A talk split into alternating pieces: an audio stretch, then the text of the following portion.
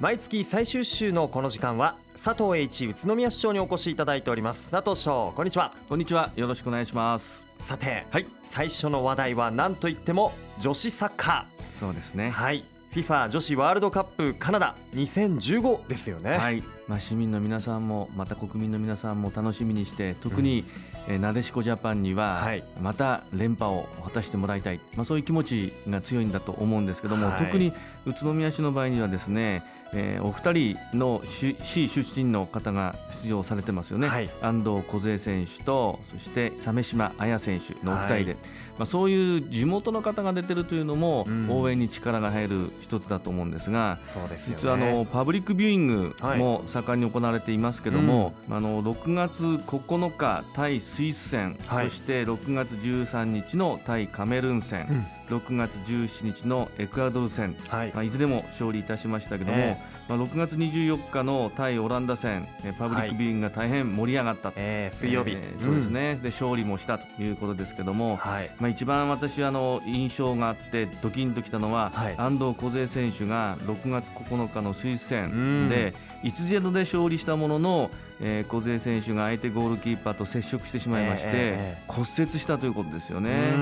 まあ、足首の骨折でしたけども、はい。まあ、しかしながら、まあ、あの次の日の報道とかは安藤梢選手値千金の PK を獲得と、いうことが踊っていましたけどもご本人は痛いでしょうしその後試合は出場できなかったわけですから、ですきないわけですからね。うんだからこれあの本当に怪我そして痛みっていうのは心にも残ってるんではないかなって思いました。ええやっぱり初戦で怪我をしてしまったっていうところでちょっと残念だったんですが、ね。あのー水曜日の試合、オランダ戦の時には、うん。えー安藤梢選手の背番号7番をつけたうんユニフォームを着た白いクマのぬいぐるみがあのベンチに置かれていたそうですよ。うん。じゃあ安藤選手もここにいるよと、そうですね。戦ってるよとええ。いうことなんでしょうね。ねえそんなね、話もあ皆さん言っ。てましたね、安藤選手の分も戦うんだと、うん。そして安藤選手のためにもと、いう話をされてました、鮫島選手は小学校の時に一緒にやらせてもらって背中を追ってきた、うん。まあ、どんなうん声をかけていいのかわからないっていうコメントを、うん。まあ、あの足首骨折後のインタビューでうん。お話をされてましたよね。いや本当それだけね存在の大きな選手なんですよね。そうですね。さあなでしこジャパン次は28日にはい、オーストラリアとの試合ということで、はい、これはね連覇への期待ますますね、膨らみますね。ですみんなで応援しましょう。はい応援していきましょう、さあそしてはい。5月23日24日には、はい。えー道の駅宇都宮ロマンチック村を発着場所とした北関東 400km ブルベ初開催されましたよね、はい、しました、まあ、どうなることかと思ったんですが、えブルベスオカ会というのはあの決まったコースを時間内に走ることを目指すサイクリングなんですえね、うん。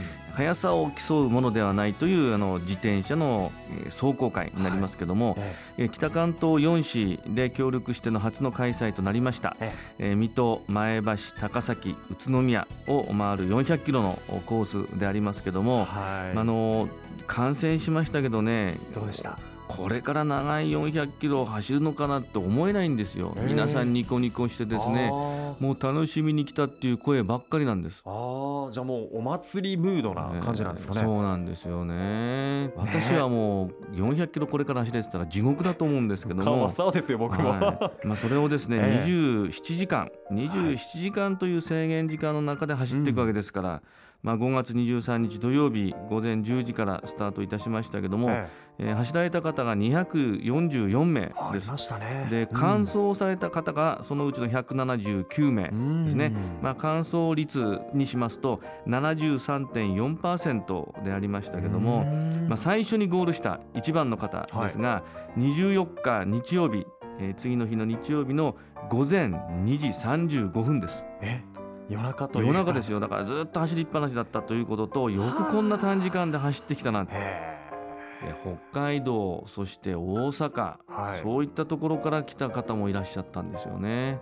遠くからもね。だからあのこういう人口って我々が想像するよりも多いんだなっていう、まあ、そういう感想も私は持ちました。本当来場者が2日間で延べ8000人とい8000う人ですよ。ですよねあの他のですね前、えー水戸市の市長さんとか高崎の副市長さん、はい。また前橋の市長さんはね、うん。一様にびっくりしてました。感激をしてました。こんなあの大会になると思ってなかった。うん、えー、じゃあまたこう次回にもはい、つながるかもしれない。そうですね。えはい、ブルベでした。はい、さあそしてはい。もうすぐ7月ということで、は夏本番となってきますが、市長のおすすめのお出かけ情報などありますか？そうですね。今ブルベのお話ししましたけども、えなんといってもロマンチック村ですね。うん。ロマンチック村もの道の駅になりましてから、はい。登録しましてからすごい方がお見えになるようになったんですね、うん。数なんですが、はい。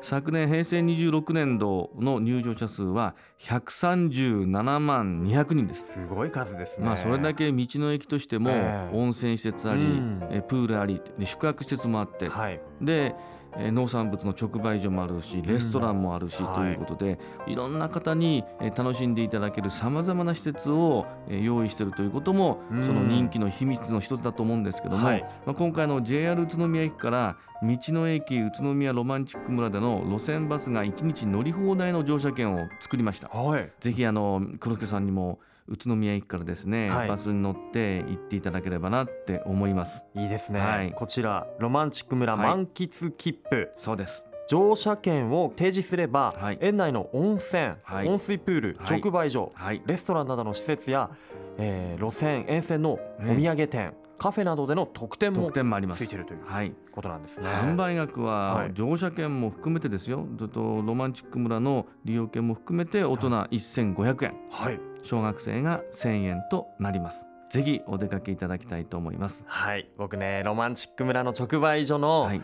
干し納豆がね好きなんですよね。干し納豆。はい、あの干し納豆なんですけど、はいあったかいご飯の上に乗せてね、はいちょっとしっとりさせてね食べたりするとそうですね美味しいんですよね。ちょっと石窯で作ったパンですかね、パン。パンそれも美味しいってこの間ロマンチック村に行きました時にええ。お客様から言われました。あと。お蕎麦うんですね、国本のおお蕎麦。